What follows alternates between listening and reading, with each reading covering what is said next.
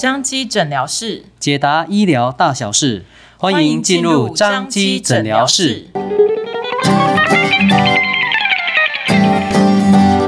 大家好，我是小米。大家好，我是莫林。哎，木林，嗯哼，自从有了这个新冠肺炎之后啊，嗯、我学会了一些希腊字母，比如说像呃，哎，一两年前很流行的什么阿法啦、贝塔啦、伽马啦、嗯、delta 啦，嗯、这些都是大家常听到的那个病毒变异株的名称。还有今年最流行的这个叫 Omicron。对啊，没想到这个病毒的变异速度这么的快。不过最近偶尔也会听到一些不同的名词，比方说啊，Long COVID。对对对，这个、这个 Long COVID 哈、哦，就是所谓的长新冠了、啊。是。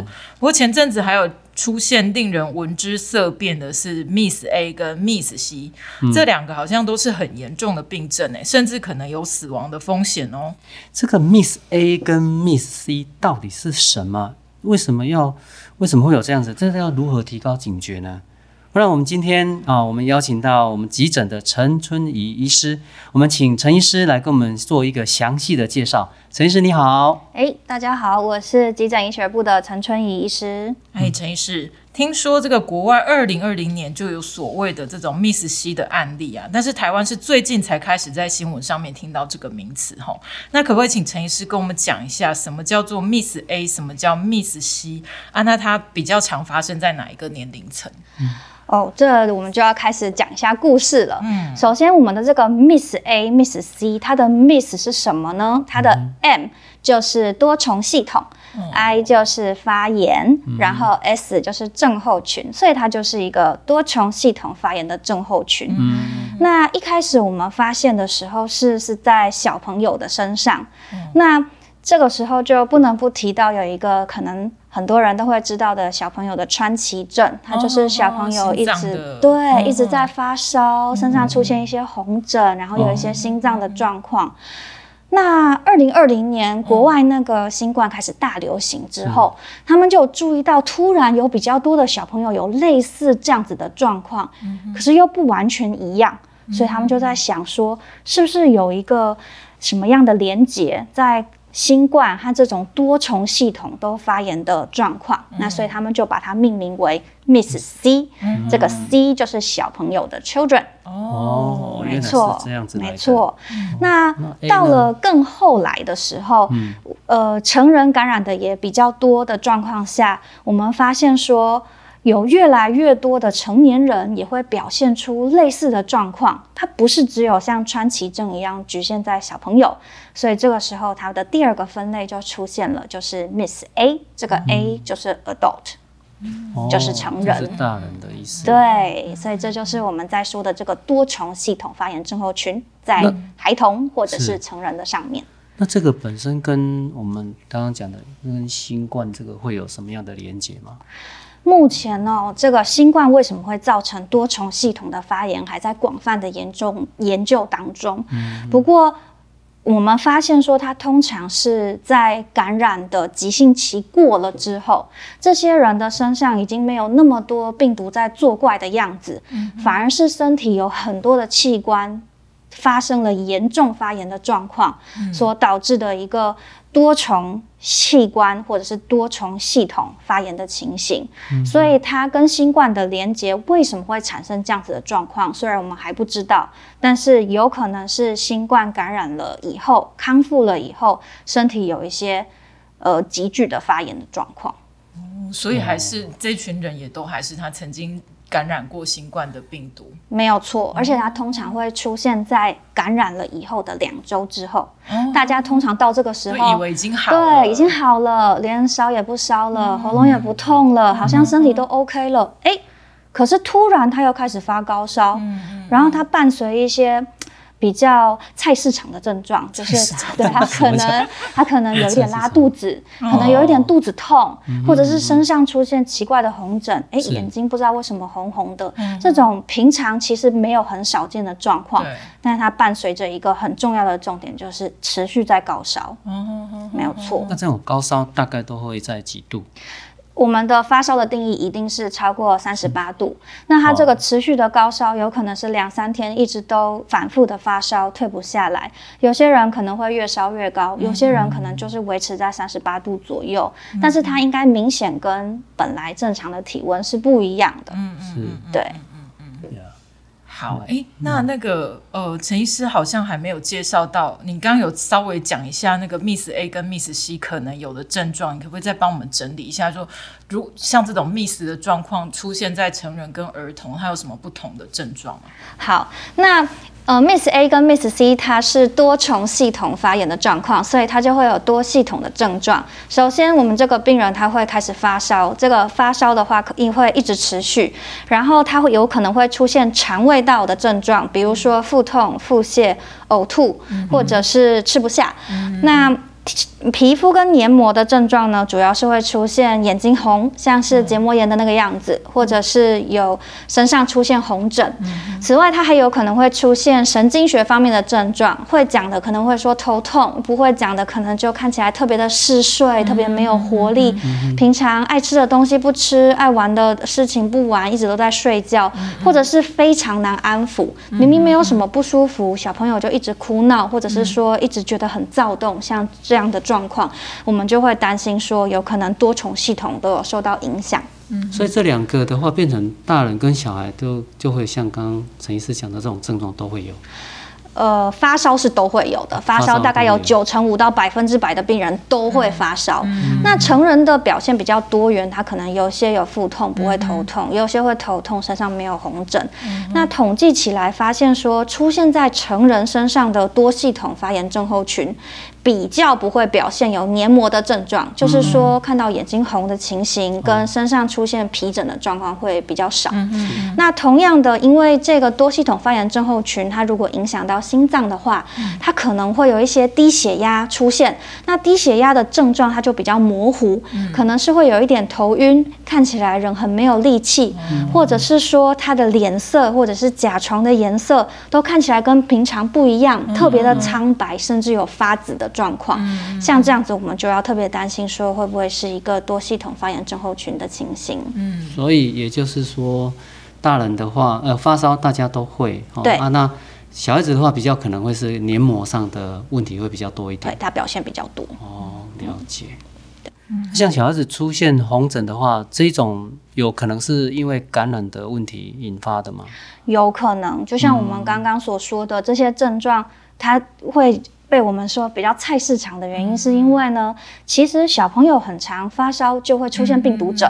嗯，我们不小心吃坏肚子的时候，大家都有可能会吐啊，又拉啊，然后甚至有一点发烧。是。那人在感冒的时候，有时候咳一咳又会觉得有一点喘。嗯。所以这个。Miss A 和 Miss C 想要特别提醒民众的部分，就是说，虽然他一开始表现的症状好像跟我们平常遇到的一些小感冒、嗯、小感染一样，嗯，但是他如果变严重的话，它是有可能会影响到心脏，甚至进展到死亡的。嗯、所以如果有感染新冠之后有出现这种小小的不舒服，就要高度注意，嗯嗯，然后在出现危险症状的时候，要马上去医院，嗯嗯，以免说其实是这个 Miss A 或者 Miss C 我们没有发现，然后最后有严重的后果。所以就是说，如果他有持续的发烧，或是说他的嘴唇或是他的指甲哦有呈现比较啊苍白苍白的那种颜色，对，哦 maybe 就可能就要考虑是不是要送急诊，没有错。哦。那陈医师，请问一下，像这种 Miss A 或是 Miss C 这种，它会传染吗？呃，这个 Miss A 跟 Miss C 它不是一个传染性的疾病，它是身体里面自己在发炎，嗯、所以就算家里的人或是密切的接触者出现这样子的情况，它是不会传染的，不要担心。那关于发炎这一块，有没有办法请陈医师你再比喻一下，有没有什么比较让大家更清楚的？嗯。假如说我们这个 COVID-19 的感染啊，对我们身体来说像是一个外部的敌人，嗯、那我们一开始出现的这些症状是身体里面为了要对抗这个外部的敌人侵扰而产生的一些发炎啊、发烧的状况。嗯、可是我们现在讲的 Miss C 跟 Miss A，它其实是敌人已经走了之后，嗯、身体里面还有一个很激动的戒严或者是草木皆兵的状况，开始有自己的器官跟系统发炎的情形。情，自己攻击自己。对，所以它已经不是一个由外部的敌人所导致的一些发炎或是感染的状况了。哦，所以变成是内部自己警戒过头的那个意思吗？它有一点类似，不过目前关于为什么 COVID-19 这个新冠的病毒会导致身体进入这样子一个状况，还在研究当中，有很多假说，所以这个发炎的状况确切造成的原因，还有它的机转是什么，目前还没有办法跟大家介绍，不好意思。哎，那所以如果治疗上面的话，就是针对不同的系统的发炎去做个别的治疗，这样吗？诶，以急诊的角度来说，像这种多系统发炎症候群，它如果来院的时候已经进入接近休克的状况，嗯、我们还是会。要先稳定他的生命真相，要给予一些呼吸支持，或者是要给予点滴，甚至是升压剂。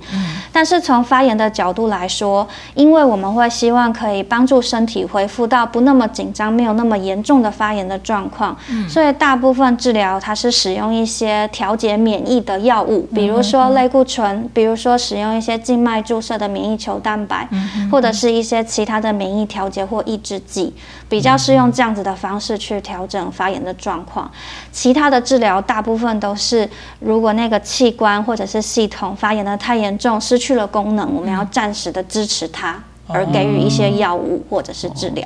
好，陈医师，你刚刚跟我们介绍很多那个 Miss A 跟 Miss C 啊，那呃，他会不会就是康复，然后最严重会会有死亡的风险吗？对。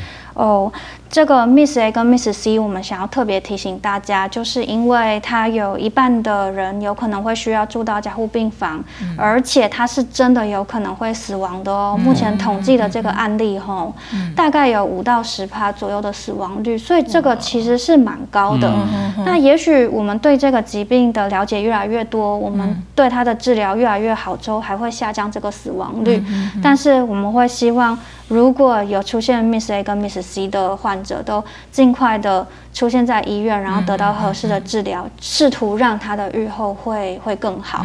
那虽然讲到这个这么沉重的话题，但是其实大部分的人呢，他都还是会康复的。他住院的时间通常大概一两个礼拜左右，慢慢这个状况就解除了，然后他就可以回到正常的生活。